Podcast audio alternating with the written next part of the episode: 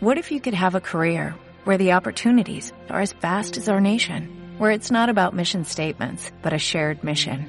At U.S. Customs and Border Protection, we go beyond to protect more than borders, from ship to shore, air to ground, cities to local communities. CBP agents and officers are keeping people safe. Join U.S. Customs and Border Protection and go beyond for something far greater than yourself. Learn more at cbp.gov/careers. Vamos con eh, Boy George, eh, Boy George, el cantante de Culture Club, el de Come, Come, Come, Chameleon.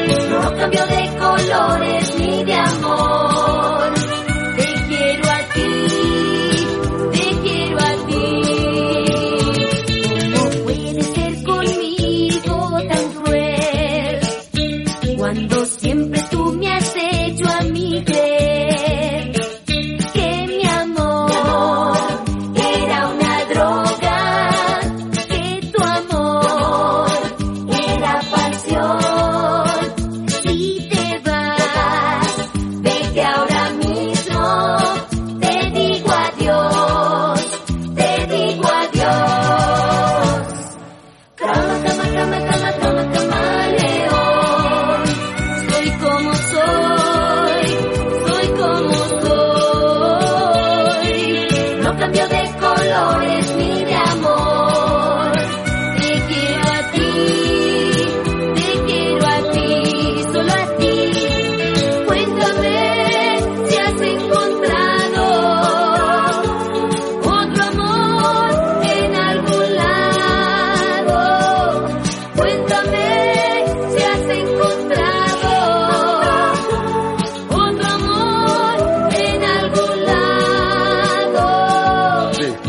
Oíste, Albert, ¿a quién se le ocurrió lo de la música? Estoy pensando, porque...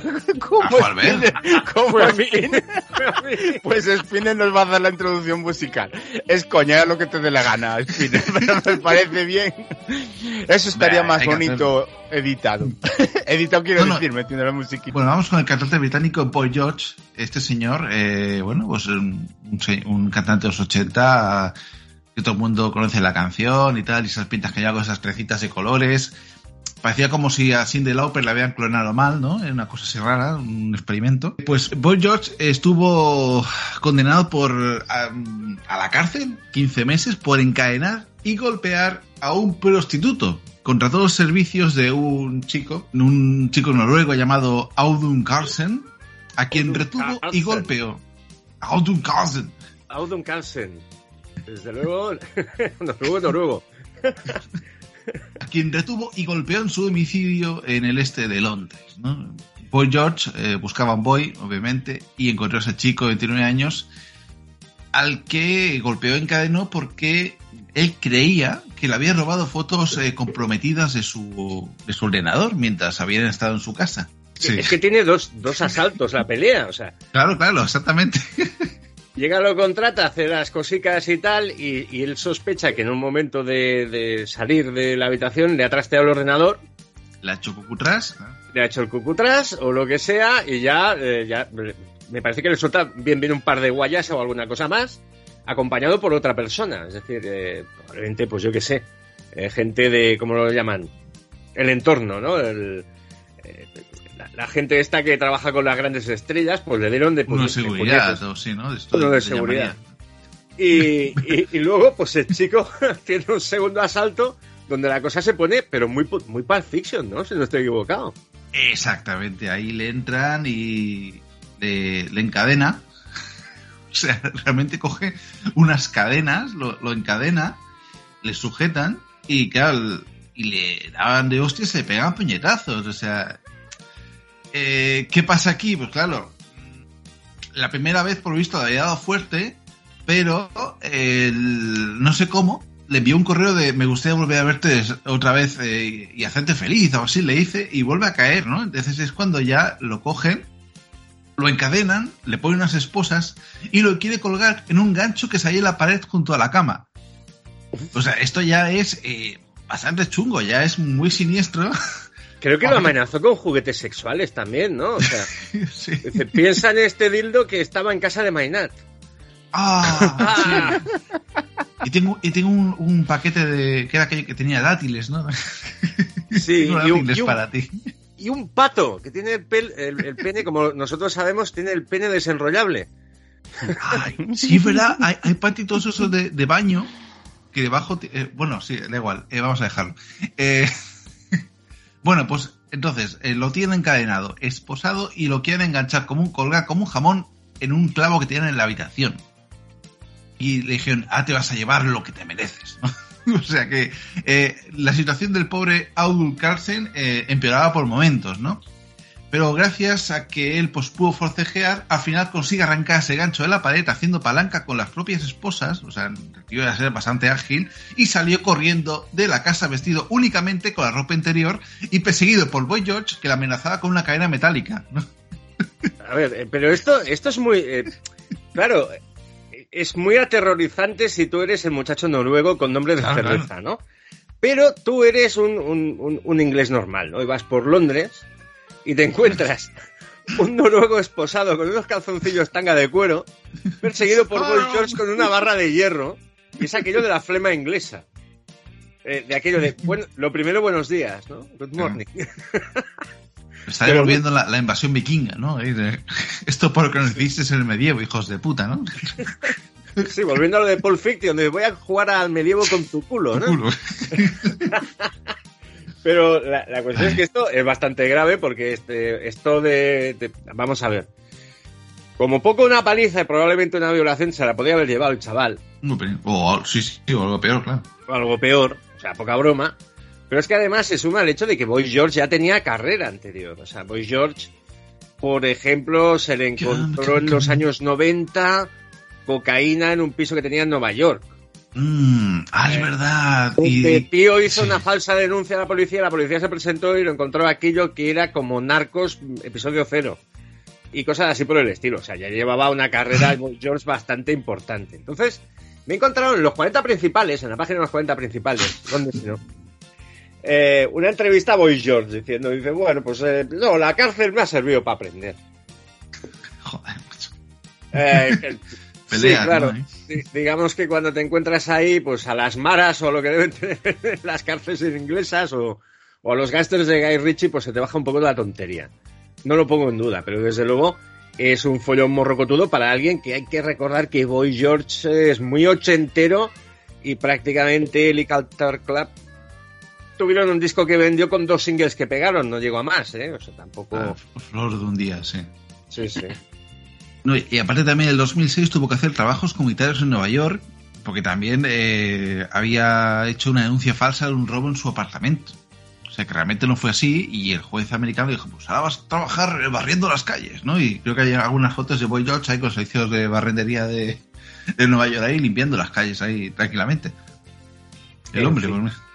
pues, o sea que ya sus coqueteos con, con el lado malo de, de la sociedad eh, ya, ya van varios, ¿no? Pero bueno, oye, yo pagaría por un remake de Libertad para Morir, ahí, ¿no era la de Van Damme esta, la cárcel? Pues eh, Sí, o Invicto, Invicto, la, de, la de Walter Hill, ¿no?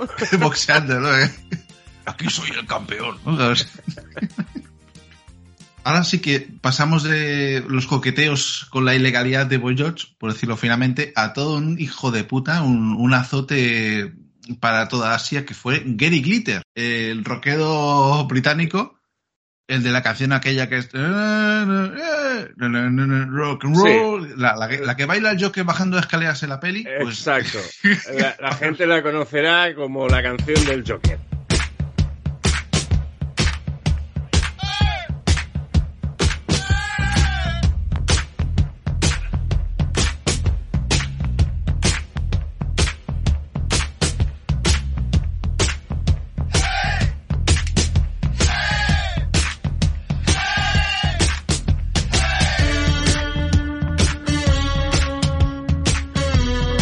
Pronto el monográfico de Canaítas musicales.